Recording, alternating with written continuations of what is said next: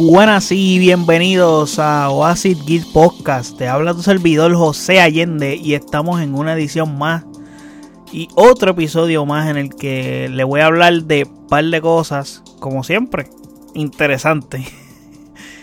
y bueno, tengo que hablarles de Black Adam, Miss Marvel, Obi-Wan, The Voice, entre un par de detalles referente a esos temas.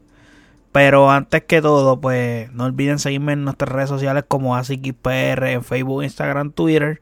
Y de igual forma pueden seguirnos o buscarnos en nuestro website o donde están todos estos episodios de este podcast, todas las plataformas en las que nos puedes escuchar y agregándole a eso todas nuestras redes sociales, incluyendo Twitch y YouTube.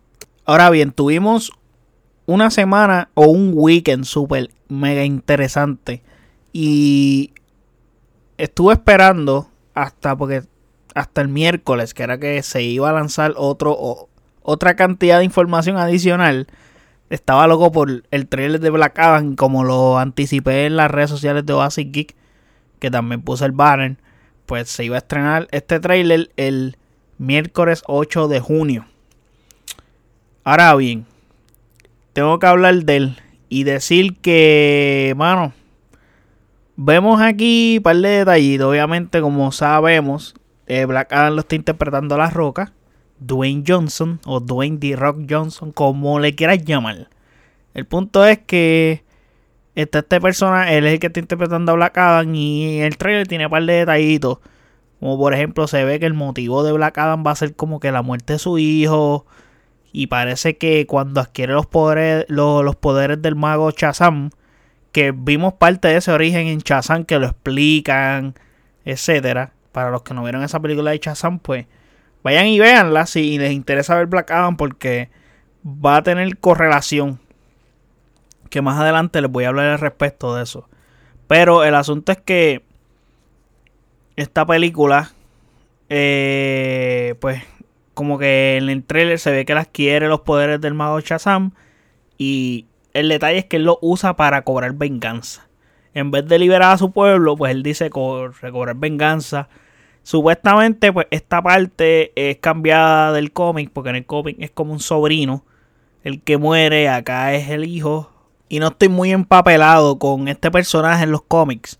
El asunto es que, pues, eso es lo que sé, lo que puedo apreciar en el trailer. Entonces, luego vemos a Adam cómo despierta de todos esos años que se supone que ha estado dormido y se une a la Justice Society of, America. Donde aquí se supone que Black Adam se como que se redime de su lado oscuro. Pero yo creo, y creo que es lo que pasa en los cómics también, que es que él no es una mala persona. El problema que tiene él es sus métodos. Y yo creo que en el mismo trailer lo dicen como que eh, yo soy una buena persona, yo quiero, pero la gente no le gusta porque yo mato no le gustan mis métodos. Entonces, pues ahí está ese problema que eventualmente los va a tener con la JSA. Y como miembros de la JSA o de la Justice Society of America, está Doctor Fate, que lo está haciendo en la interpretación del Spears Busman, el J Bond. El J Bond es el J Bond de GoldenEye y de aquellos tiempos de los finales de los 90. Y él está haciendo este papel de Doctor Fate, que es básicamente, para que lo entiendan claritito, es el Doctor Strange de DC. Existió primero que Doctor Strange, como 20 años antes que Doctor Strange lo crearan, ya existía. no digan que DC se copió, whatever. Que probablemente, y esta conversación le he tenido aquí en el podcast, es como que la mayoría de los personajes que existen en Marvel ya DC los tenía antes que Marvel los creara o se crearon básicamente casi al mismo tiempo o tienen un tiempo bien cercano de cuando se creó una compañía que otra.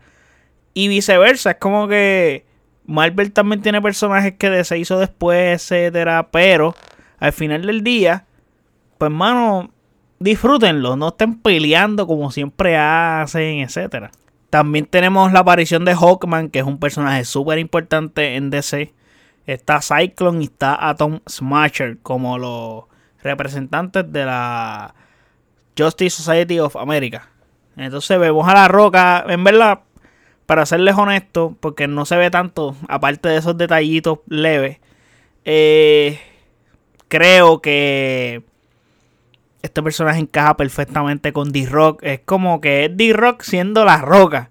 O sea, lo vemos así siendo bien varaz, tirando alguno que otro chiste de humor, pero no es, no es como que vemos un Black Adam gracioso. Eso sí. Pero creo que este personaje le, le, va muy bien. Y él estaba loco por hacer este personaje. Y no es lo mismo cuando pues te castean y tú como que pues lo ves como trabajo, pero La Roca quería hacer este papel. Él deseaba mucho interpretar a este personaje. Y se le dio mano por fin. Y como ya yo le dije en, nuestras redes sociales de Oasis Geek, eh, tiene fecha estreno el 21 de octubre. So, y va entre la sala porque Shazam sale en diciembre, si no me equivoco. Entonces, pues aquí es que está el interrogante. Creo que a partir de Black Adam, vamos entonces en la, la secuela de Shazam. Es que vamos, maybe, a tener un cameo. O la primera aparición de Black Adam. Y luego es que harán una película que los enfrente. Eso es lo que creo yo que puede ocurrir. Porque es como que muy curioso que se cruz que como que hicieron este ajuste de fechas. Que ya estas películas ya se están filmando y le hicieron hace recientemente estos ajustes de fecha. Y cayó como anillo el dedo derecho que salga Black Adam y luego Shazam. Me parece muy interesante eso. Y yo creo que ellos se van a cruzar el camino. Y eso está. Se van a cruzar el camino en una de estas dos películas. Si no es que Shazam sale en la escena post crédito de, Black Adam Black Adam hace su aparición en Shazam. Pero algo va a ocurrir. Porque Shazam va a estar en el presente. Y probablemente que este Black Adam va a estar en el presente de Shazam. So maybe Shazam ahí tenga algo que ver. I don't know. Pero puede ser posible. Siguiendo con DC. También que lo posteando estas redes sociales de Basic Geek. Eh, pues mano, tenemos Joker 2 así como lo escuchan, Joker 2. Nuestro querido amigo y director de la primera película de Joker, Todd Phillips, este, confirmó la noticia con algo muy simple y sutil. Con la portada del libreto de la película y luego otra imagen de Joaquín Phoenix leyendo el guion muy interesante y muy cool la forma de. Y sin palabras, como que lo posteó y ya no puso caption ni nada. Y eso está bien, sutilmente. En el, en el guion o en la portada del guion se ve un nombre que dice. Es un nombre escrito en francés que dice Folie à Deux. No sé qué carajo significa, no sé si lo pronuncié bien. Pero sé que la traducción en español es locura de dos. El asunto aquí es que Locura de Dos no sé si se refiere a que habrá algo relacionado a Harley Quinn, que puede ser posible. Pero no sé qué otra referencia pudiera hacer esto de Locura de Dos y no sé si este es el título real. Creo que sí. Porque he visto ya en varios en varias fuentes como Variety, etcétera, que lo, lo confirman de que sí. Este, ese va a ser el título de la película. Pero, I don't know, no sé. Pienso que lo más cercano a eso de locura de dos sería la integración de Harley Quinn en esta película. A menos que se refiera a Batman. I don't know. Pero eso es como que tendrías que castear un nuevo Batman. No sé. No, no, no tengo idea de qué puede ocurrir. Porque la película de Joker es una película que Creo que era una película que vivía perfectamente bien por sí sola. Eh, tengo miedo en parte de que una secuela, aunque lo hicieron muy bien, hicieron muy, muy, bien muy buen trabajo. Eh, entiendo que mi miedo es como que, no sé, que se vayan de rumbo, pero no creo que eso pase. Pero es una película que vive muy bien así por sí misma y solita. Pero vamos a ver qué ocurre, vamos a ver qué se inventan. Pero mi teoría es que lo de locura de dos va a Harley Quinn. Hay que ver qué pasa. Eso es lo que. Lo único que se me ocurre en este momento. Si se me ocurre alguna teoría, pues vengo aquí y les cuento. Eso sí, todavía no se ha dado fecha de estreno ni nada. Simplemente es como que Top Philly lo que, lo que quiso decir es como que, mira, Esto viene, la estamos trabajando. Ya le dimos el libreto a Joaquín Phoenix para que lo lea. So, con calmita. Pero para que sepan que eso viene.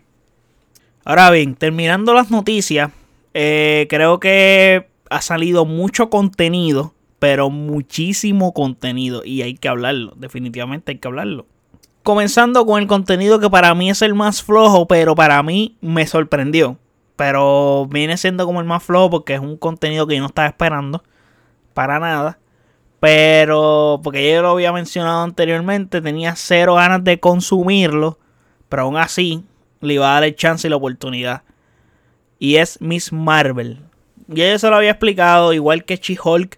Tengo cero ganas de ver esta serie. Pero fíjate, Miss Marvel, para mi sorpresa, me sorprendió. Entonces, ¿qué sucede? También, como les dije, lo iba a intentar. Iba a intentar tratar de verla y me pareció cool. Eh, tiene un tono bastante juvenil. Eh, pensando que es un personaje adolescente, algo parecido a Spider-Man en el sentido de... Tiene bastantes similitudes en, en Spider-Man en cuanto es que adolescente, adquiere poderes de tal, tal manera, que les voy a hablar de eso en breve. Eh, tiene su body que lo ayuda, etcétera, bla, bla, bla. Y eso sí, aquí hay, hay como un, un, un, ingrediente adicional y es que esta, este personaje es de Pakistán y su familia es de Pakistán. So, es como que son de una religión o una comunidad que no hemos explorado en el universo de Marvel. Aparte de, creo que en Marvel no hemos explorado personajes así tan distintos. Natasha Romanoff que es rusa, pero eh, no hemos explorado tanta diversidad aparte de eso. O sea, Black Panther, que es algo que lo relacionamos mucho con África, y Forever. Pero no hemos relacionado así gente de otros países y otras, y otras razas como tal como europeas, etcétera, bla bla bla. Aquí es que tengo que decir, me pareció bastante ingenioso en la forma en que explican cómo es que ella es fan de Captain Marvel. Y entre otras cosas, la manera en que lo muestran es bien cool. Me parece muy bien. Es un personaje que se puede identificar mucha gente. Y es como, como ustedes o yo, que somos freaks y nos gustan los superhéroes, que básicamente esta Kamala Khan le encantan los superhéroes. Y es una fanática, es una freak. Y es como que está al, tanto de todo lo que se relaciona. Lo único que ella vive en ese mundo en el que sí existen realmente.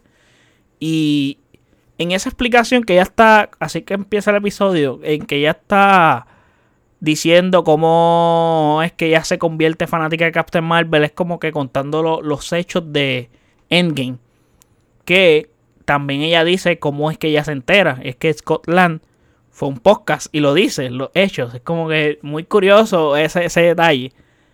Pero realmente el episodio es como que una trama súper simple. Es como que en el primer episodio, Kamala Khan quiere ir a la Avenger Con, que es como un Complex Con, como un Comic Con, etc.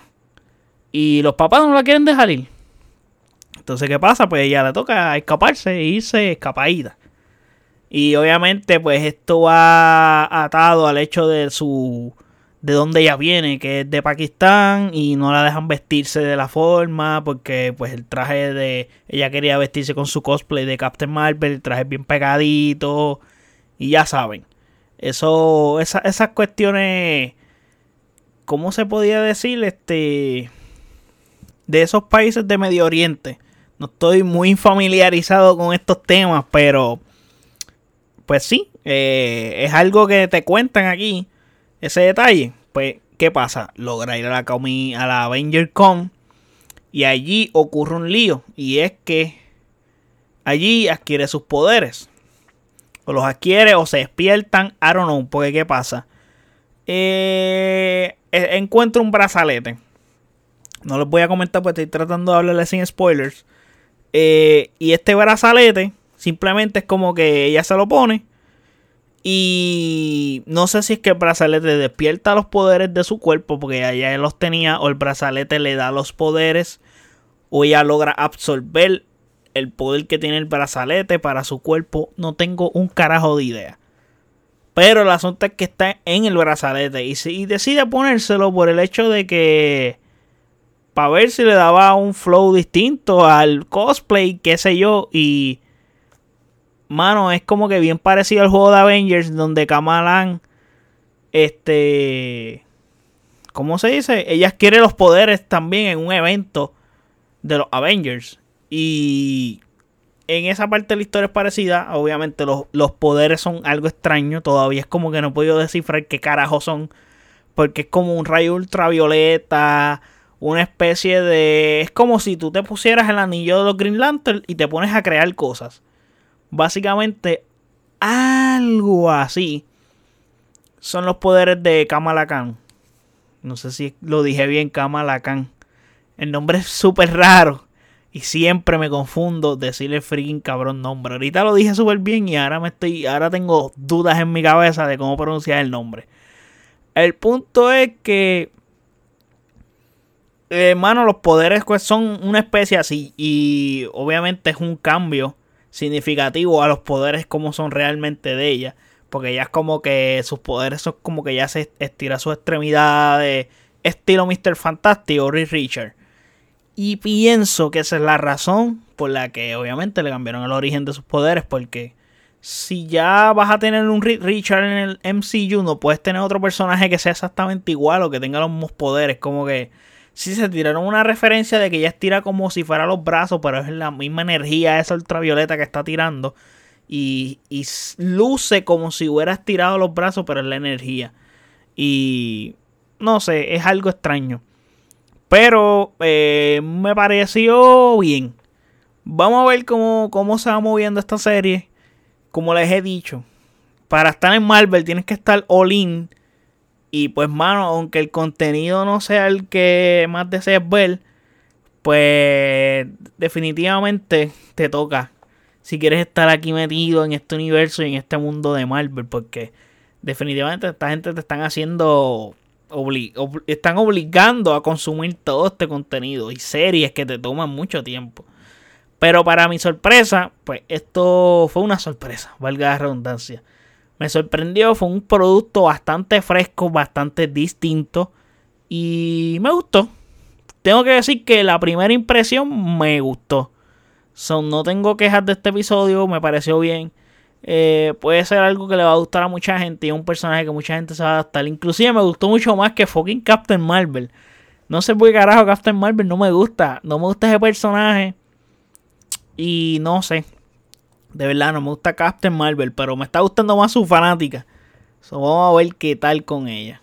Ahora bien, vamos a brincar de algo tan friendly como Miss Marvel y vamos a hablar de The Boys Season 3. Tengo que decir que antes de hablar de The Boys de Season 3, tengo que explicarles que yo no había visto esta serie. O sea, yo no había visto nada de esta serie. Si tenía conocimiento de ella, sí sabía que la serie era una serie que tenía una pinta brutal. Si acaso había visto la mitad del primer episodio hace como dos años atrás. Nunca lo terminé y nunca retomé nada. Y en los primeros momentos del primer episodio del primer season son tan gore como que una, una persona se queda con la mano de otra en su mano y, la, y lleno de sangre de los sesos de esa persona. So, se pueden imaginar lo gore que es esta serie. Pues, ¿qué pasa? La vi. O sea, comencé la semana pasada porque, ¿qué sucede? El viernes iba a salir el Season 3 de The Boys por Prime Video. Pero lanzaron solamente tres episodios y de ahí en adelante van a lanzar un episodio semanalmente. Ok. Sabiendo yo eso, pues decido ponerme ready para verla. Ok, ¿qué pasa? Va a salir Season 3. A todas estas yo no sabía que iban a salir tres episodios. Pues, ok, vamos a darle. Decido meterle all in. Veo el primer season como en día y medio, dos días. Porque me juqué bien cabrón. Y el segundo season de igual forma, como que logré, pap, hasta eh, pero el segundo season, los últimos episodios me tardó un poquito más. Pero la terminé ayer. ¿Qué pasa? Al yo terminarla ayer, hoy es que hoy es jueves. Jueves 9 de junio. La terminé ayer el miércoles. Ok. Inclusive la terminé ayer y logré llegar y vi los tres episodios que me faltaban del nuevo season. So ya mañana estarían estrenándose. Bueno, para mí mañana, para ustedes hoy que estarían escuchando este episodio. Eh, estaría estrenándose el otro episodio que voy a hablar de él en el próximo episodio, valga la redundancia. Y bueno, tengo que decir, voy a tratar de hablar sin spoilers, pero han mantenido toda la esencia de lo que es esta serie. Es más, Inclusive, le han multiplicado varias cosas, pero para bien. Seguimos viendo secuencias que nos sorprenden. Comienza, eh, la serie comienza presentándote qué ha pasado con los personajes en este último año. Obviamente para mí pues yo estoy muy fresh porque yo acá estaba acabando de ver la serie, eso estaba bastante ready. A su vez presentándote nuevos problemas. El personaje de Homelander, este tipo está loco para el carajo, o sea, ya está un nivel de perder toda la cordura. O sea, es como que ver esta versión de Superman de Injustice está a ese nivel. Y, mano, eso le da un giro de tuerca al personaje espectacular porque está lidiando con lo de Stormfront.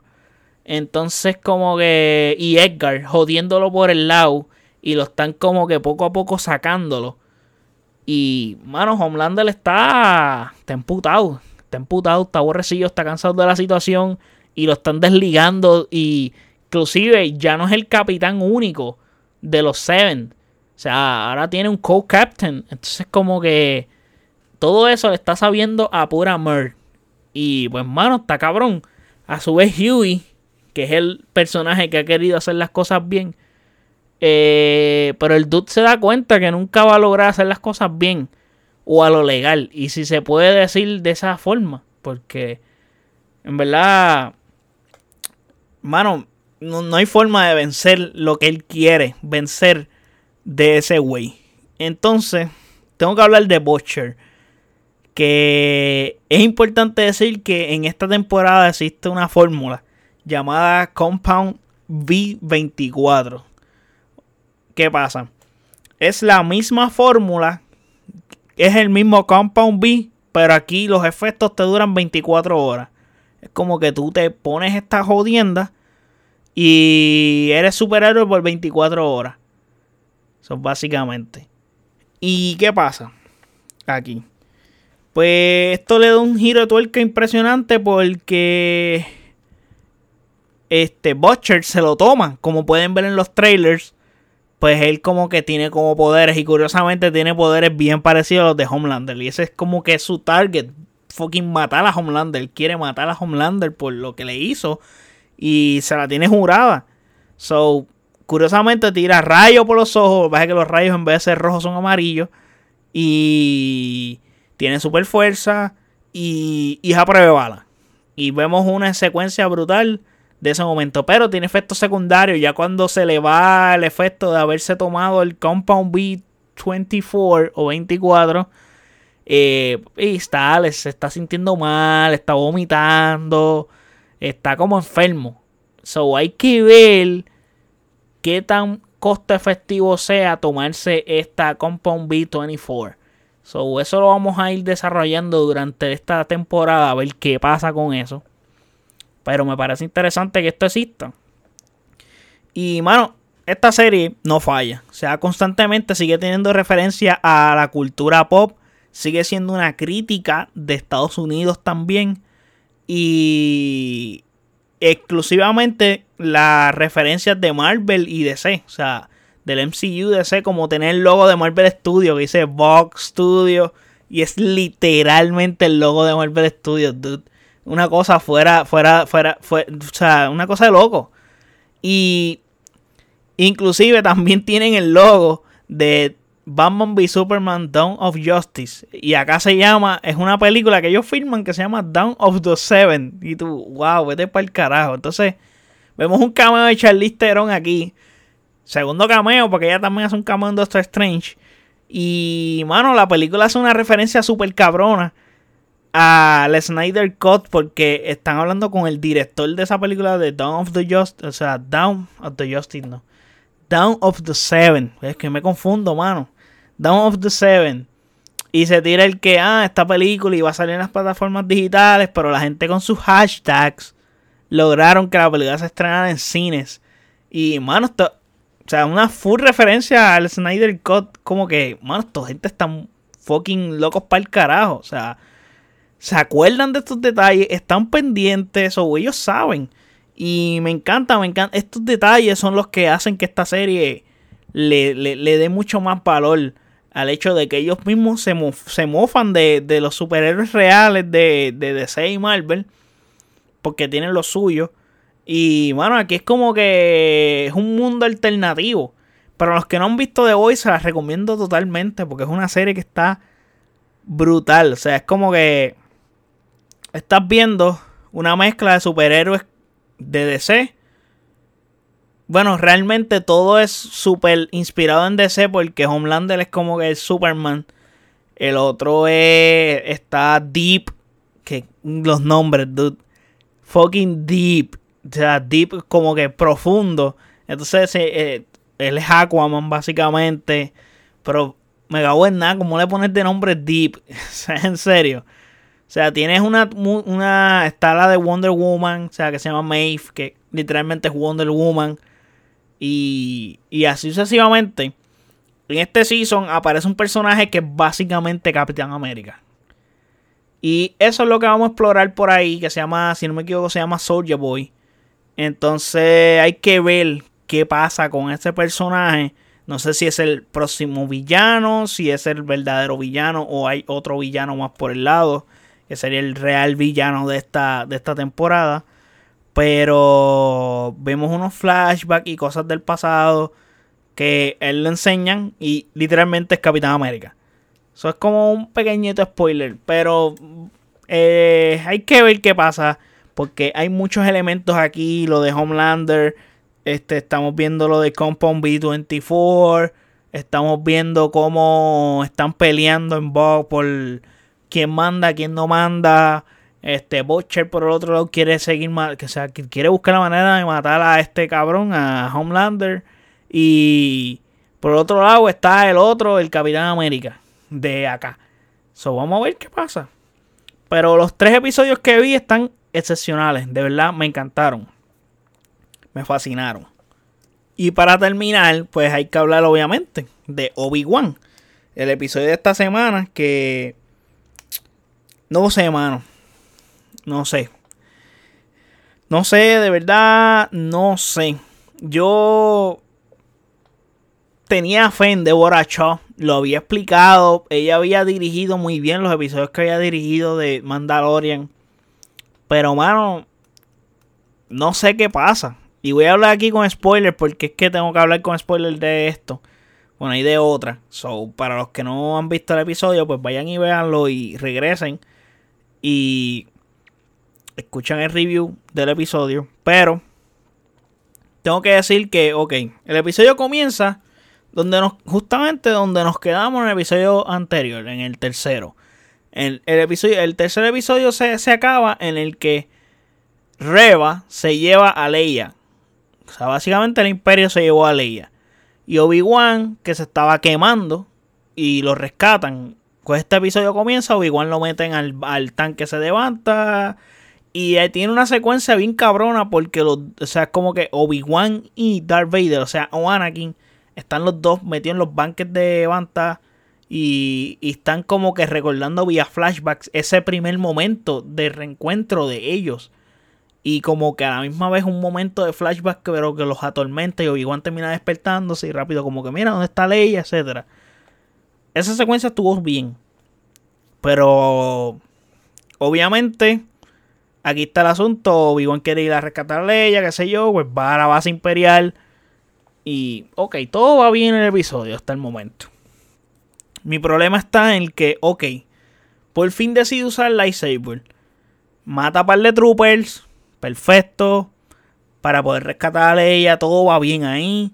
Pero esa secuencia de los troopers, hay algunas que se ven fake. Eh, algunas lucen mal. Y siento que pierden mucho tiempo. Pierden mucho tiempo porque, I don't know. No sé si es que las coreografías no están hechas, se ven bien acartonadas. No tengo la puta idea. Pero la dirección de esta serie no está siendo la ideal. Realmente. Como que siento que donde estamos fallando en esta serie es en la, en la ejecución. Cómo, cómo se está dirigiendo. Las secuencias de acción. Eh, en el tiempo que están distribuyendo cada momento. Porque el momento en el episodio 3 en el que Vader se encuentra con Obi-Wan pudo haber sido mucho mejor. No fue un mal momento del todo, pero era un momento que tenía que ser mejor. O sea, puñeta, tenía que ser un momento súper cabrón, súper épico. Y no lo fue. Ese es el problema. Que tienes como que no se ven hace fucking 10 años. Nunca se hayan visto las caras. O sea, Darth Vader y Obi-Wan como tal. O sea, Obi-Wan se había visto las caras con Anakin, no con Darth Vader o sea, en el episodio anterior, en el segundo, él se entera de que, de que Anakin está vivo. Y entonces ese momento en el que no tiene impacto emocional, no, no, no, no, no, no trae nada. Y esas ejecuciones se siguen sobrellevando en este episodio de igual manera. Es como que no sé, mano. Y sí, se ve muy cool Obi-Wan usando el lightsaber, en cómo lo vamos moviendo, toda la cuestión. Pero es como que, mano, hay una escena que Obi-Wan está. que hay un vidrio que se está rompiendo. Y sé qué pasa. Ellos están en una base que está bajo la tierra. curiosamente, esta base sale en. Star Wars Jedi Fallen Order. Otra referencia más de que Cal Kestis viene pronto, se los he dicho. Eh, que esta, esta base sale en ese juego y es también bajo el agua. Y se está rompiendo este vidrio en el que Obi-Wan está como, que, como aguantando para que no se rompa, bajo la fuerza, qué sé yo, y cuando está a punto de romperse, él suelta, se va corriendo y pa, cierra la puerta y ya, y se, y se, y se ahogan Trooper y qué sé yo. Pero se ve bien mal ejecutada, se ve bien mal hecha, ahí se ve horrible. Entonces las naves rebeldes también se nota el CGI bien cabrón, es como que mano, no sé, se ve, por muchos momentos se ve bien los budget. Entonces los momentos que Vader sale, sus escenas se ven como si fueran fan-made. Eh, no está mal las cosas fan-made. Hay muchas cosas fan-made que son hasta mejores que la del producto original, pero me enoja que esto luzca mal. O sea, que luzca... No luce con cariño, no luce como que, como que le dieron amor a esto el amor que merecía una serie de fucking Obi-Wan. O sea, para haber hecho esto, mejor hubiera hecho la película que iba a hacer. Y agradecemos que nos estés dando una serie porque tenemos más tiempo para explorar este, este momento y esta parte de vida de Obi-Wan. Inclusive habían dicho que si esta serie le iba bien, podía caber una posibilidad de una segunda temporada. Estoy seguro que eso no va a ocurrir a menos que pase algo magistral en los últimos dos episodios que salve toda la temporada. Tengo que decir, los primeros dos episodios están bien ejecutados. Los primeros dos. Y no del todo bien porque tiene par de fallas, pero se podían aceptar. Pero, mano, el momento en el que se encuentra Vader con, Obi-Wan, esto en picada. Y no me está gustando lo que está pasando. Realmente la dirección y la producción siento que es la que está fallando, como ya les dije. Y este producto era algo que tenía expectativas altísimas, pero un nivel, bueno, es, es el producto, es la serie, producto original de Disney Plus, que tiene mayor views en su primer weekend o en su día de estreno. O sea, Obi-Wan. Bueno, también cabe recalcar que lo sacaron horas antes, como que cambiaron la fórmula en cuando sacarlo, lo sacaron un viernes, todo eso influye, pero de todas maneras sigue siendo un personaje súper mega icónico. Y todo el mundo esperaba ver esta serie. Es como que las expectativas iban a estar en, los, las nubes, dude, en, la, en, fucking otra galaxia. es como que yo sé que es bien complicado y lo dije. Es bien difícil cuando tú tienes las expectativas extremadamente altas poder cumplirlas o lograr mínimo llegar cerca de ellas, pero mano, o sea, como que tampoco era que te decepcionara, como por ejemplo en mi caso me está ocurriendo, que me está decepcionando. No está siendo como que lo peor que he visto de Star Wars, porque he visto cosas peores. Pero para lo que yo esperaba y para los personajes que son, es como que esperaba algo de, de amor. Esperaba algo de más cariño. Y eso no lo estoy viendo aquí, definitivamente. Y no sé, mano, para los fans de Star Wars, Obi-Wan y Darth Vader son personajes emblemáticos en la cultura pop overall, especialmente Darth Vader. Y no estamos viendo ese amor, ese, trato con cuidado, como le han hecho con Mandalorian, lo han hecho tan fucking cabrón. Y tú dices, ¿cómo aquí hacen esto tan bien? ¿Y cómo la cagan acá? ¿Cómo, cómo es posible que la estén cagando acá? Acá tienen pequeños detalles que lucen bien. Pero, mano, como en el tercer episodio, ese detalle que Obi-Wan está como que todavía procesando la información de que Anakin está vivo y ve a Anakin como por momentos. Así, pero como él no ha visto el aspecto de Vader, este es como que él está viendo a Anakin y dice puñeta, como que ve visiones, está volviéndose loco y él está derrotado, etcétera. Eso, eso está bien. Pero los momentos clave están fallando. Y ahí está el problema. Yo solo digo y pido que por favor eh, mejoren. O sea, quedan dos episodios más para que se acabe esta serie. Yo espero que mejoren, porque tampoco es como que los episodios son muy largos, son cortos. Creo que este es el más, el más corto de todos. Me gustó ver a Obi-Wan ahí peleando y bla, bla, y todo cool.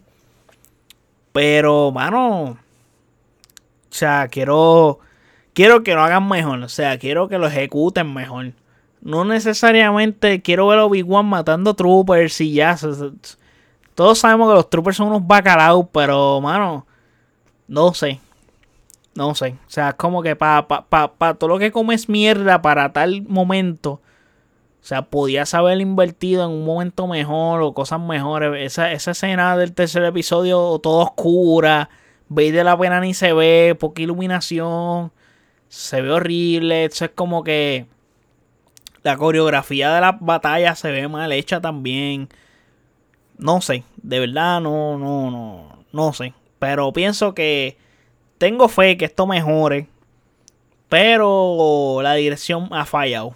Ha fallado. Deborah Chow me falló. Honestamente. Esperaba, esperaba mucho más de ella. Y vamos a ver si endereza el barco en estos últimos dos episodios que pueden darle un suspiro a esta serie. Porque no quiero volver a repetir lo mismo, pero que ya lo he repetido bastante. Pero, mano, está, está fallando. Está fallando. Pero, gente, hasta aquí llegamos hablando de estos temitas que quería hablar. Quería dar estos reviews de estas tres series. Este verano está caliente porque viene muchísimo contenido y pues mano, hay que distribuir el tiempo para consumir todo. Por eso es que estoy ensalchichándole básicamente el contenido en el mismo episodio. Para no grabarles un episodio de Voice nada más, un episodio de Obi-Wan nada más, pues mejor recopilo toda la información, la subo en el mismo y ahí pues se curan. Y para los que son fan de todo lo que está aquí, pues mejor todavía. Pero nada, este este weekend se supone que sale Peaky Blinders. Estoy muy excited por Peaky Blinders. Espero matarla rapidísimo. Está cabrón porque yo espero un cojón de tiempo por verla. Y matarla bien rápido está cabrón también. Pero pues. Sale Peaky Blinders. Viene episodio de The Voice. So. Vamos a ver qué, qué viene por ahí. Están las finales del NBA también dando ronda. Que no he hablado de eso. Pero no sé en qué momento ni cuándo hacerlo, pero tengo que hablar de, eso. Porque tengo un par de cosas que expresar al respecto. Eh, pero vamos a ver. Vamos a ver qué pasa. So, espero que les haya gustado este episodio. Cualquier cosita, cualquier duda, cualquier comentario que tengan, ya saben, me pueden escribir en nuestras redes sociales como AsiKisPR, Facebook, Instagram, Twitter. Y de igual forma, puedes ir al website. Se me cayó el fucking bolígrafo que tiene en la mano eh, puedes ir al website en el cual están todas nuestras redes sociales también, todos nuestros episodios, todas las plataformas donde está este podcast y también está nuestra red de Twitch y YouTube. no olviden, oasisgeekpr.com. Así que gente, muchas gracias, lleguemos hasta la próxima, bye.